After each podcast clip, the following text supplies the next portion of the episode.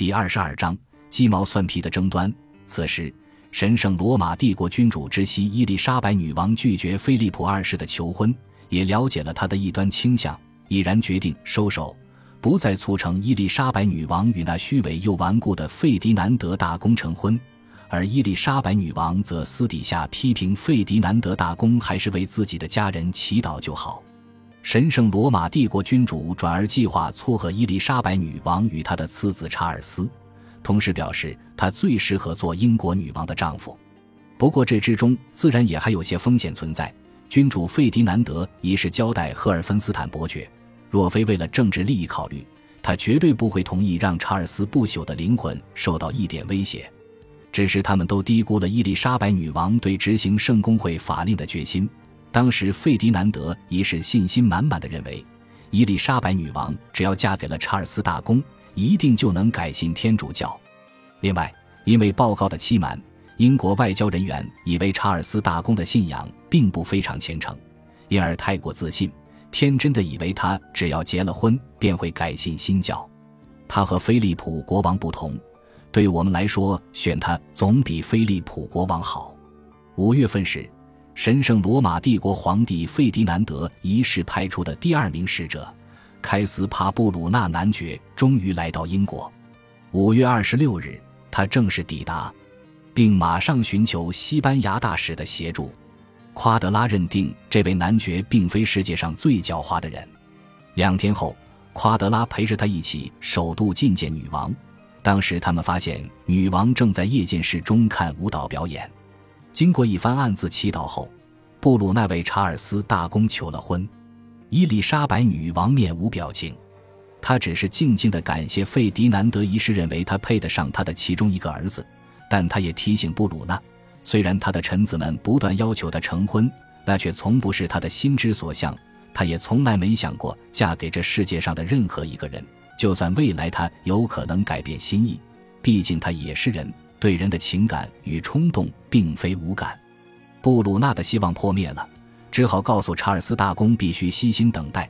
但他也补充表示，看过了英国的宫殿与英国女王的收藏后，他很确定这个女人是个很值得的祸水。夸德拉也找了个机会与塞西尔讨论奥地利方面的婚姻计划，却发现就连国务大臣都对此意兴阑珊。大使只好求见女王，并采取孤注一掷的做法。他暗示伊丽莎白女王，查尔斯大公会考虑离开天主教会。伊丽莎白女王脑中似乎闪过动摇的念头，但随即又开始顾左右而言他，表示自己宁愿当修女也不愿结婚。这和谁都没有关系，当然也是为了画面好看。他如此告诉夸德拉：他听说查尔斯大公的头不合比例的大。而她并不想冒险嫁给有残疾的丈夫。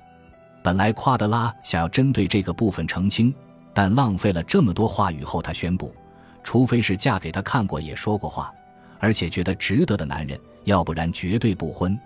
这一点，他狡猾地要求查尔斯来到英国接受检验，便问夸德拉是否认为查尔斯大公会答应。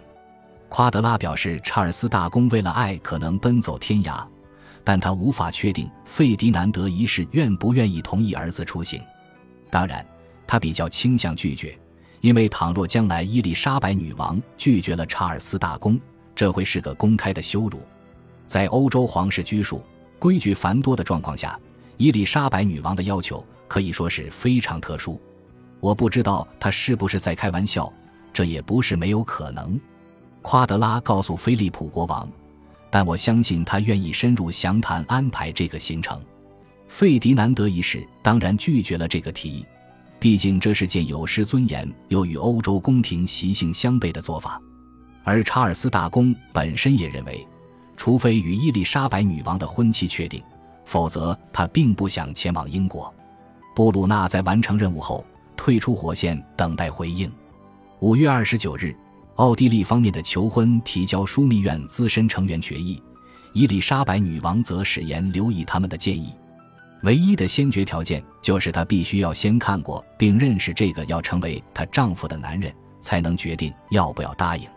然而在之后与布鲁纳的会面中，她都保持坚定不移的态度，坚持自己现在绝不结婚。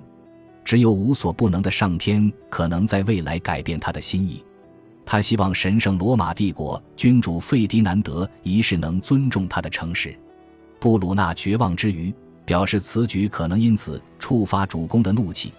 毕竟当初赫尔芬斯坦伯爵受到热情对待，但伊丽莎白女王只说费迪南德一事实在太过急躁，因此他会亲自写信过去好好解释。而布鲁纳也可以尽情地待在英国。男爵将此视为一种鼓励，因此在接下来的两次会面中。他不断设法想要说服伊丽莎白女王，告诉她有没有什么办法能促成这段良缘。如果没有，他会尽快回到维也纳。伊丽莎白女王因此勃然大怒，表示虽然自己礼貌上要他留下来，但他也该表现出该有的样子。接下来几天，伊丽莎白女王都非常注意开斯帕布鲁纳男爵，施展他惊人的谄媚与魅力，但他完全闭口不谈大公的求婚。同时，也宣布自己已经发誓，绝不嫁给没见过的人，当然也绝不相信宫廷画家的画笔。他清楚记得，当菲利普国王第一次见到玛丽女王时，深深地诅咒了宫廷画家与西班牙使者，而他伊丽莎白一世绝对不会让神圣罗马帝国的大公有机会这样诅咒。布鲁纳最大的忧虑在于担心伊丽莎白女王接受别人的求婚。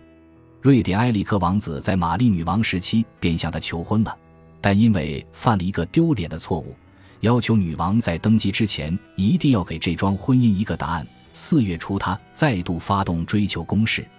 伊丽莎白女王以王者傲慢的态度，坚持要埃里克王子在她登基后再度求婚，因此他不得不这么做，甚至送来美丽的绣尾与貂皮作为礼物。五月六日，布鲁纳担心地写下。瑞典方面带来年轻国王的画像，据此展示给女王看。听说女王给予高度评价。和哈布斯堡大公不一样，埃里克王子常常写信向伊丽莎白女王表达强烈爱意，女王也开心不已。但女王非常坦白地表示，只有埃里克王子离开他的国家，她才愿意嫁给他。毕竟他绝对不可能离开他的国家。但对两人来说，都不可能放弃自己的国家。五月份，瑞典特使已经在英国逗留太久，成了英国宫廷中的笑柄。伊丽莎白女王便拒绝了埃里克王子，后来便再也没有埃里克王子的音讯了。让布鲁纳更加担忧的是，萨克森与阿道夫斯公爵、荷斯坦公爵都同时派遣使者来英国向女王求婚。面对这些追求者，女王都尽量以和缓的态度。在协商过程中礼貌的回绝，当然也有英国国内的其他追求者希望获得他的青睐。五月份，两位追求者浮出台面。第一位追求者在姐姐玛丽女王在位期间，早就对他表示过爱意，这也让他感到欢欣不已。那就是第十二代阿伦德尔伯爵亨利菲查伦。当时他年纪约四十七岁，他是位官夫，有一个女儿。他长相不好看。没有壮硕的体格，也没什么礼貌，无法帮他加分。他是一个轻浮古怪的人，没什么能力，又笨又粗俗，自以为配得上女王，实在是太有自信了。他只是有钱，住在由女王出租给他。亨利八世位于萨里的无双宫，他的家族血脉可以追溯到诺曼征服战争时期，但财富与家族背景都无法弥补他粗野又愚笨的事实。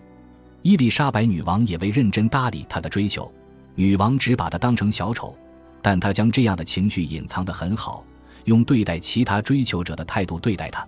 其他的追求女王的人选都是温文尔雅的外交人员。威廉·比格林爵士年纪比阿伦德尔伯爵亨利·菲查伦小了五岁，这年五月他刚结束外交派驻工作返国，前一年十二月起，宫中便有八卦流言指出。他与伊丽莎白女王过从甚密。比格林爵士是亨利七世时期宫内司法官之子，他曾是剑桥大学大师约翰契克门下弟子。亨利八世时期，他的声望越来越高。他一直都是忠心耿耿的皇室支持者。在玛丽女王统治期间，他一直保持与伊丽莎白公主的友好关系。只是在1554年时。他因为遭到指控涉入好友托马斯·怀俄特爵士的谋反计划，因而被迫出逃。后来他再度受到玛丽女王的重用，派驻意大利与法国宫廷进行外交任务。伊丽莎白女王登基时，他因为身染重病而无法返国。他在耶稣升天日一抵达英国时，马上就受到女王私下召见，这可是莫大的荣幸。两人会面的时间长达四五个小时。宫中出现流言，认为女王可能下嫁威廉比格林爵士。许多人更指出，在伊丽莎白女王的廷臣中，大概只有她配得上女王。隔天，女王又花了五小时的时间与他促膝长谈，并将他安顿在格林尼治宫的房间中。这是女王面对老朋友，表达经过这么多年很高兴重逢的方法。感谢您的收听，喜欢别忘了订阅加关注，主页有更多精彩内容。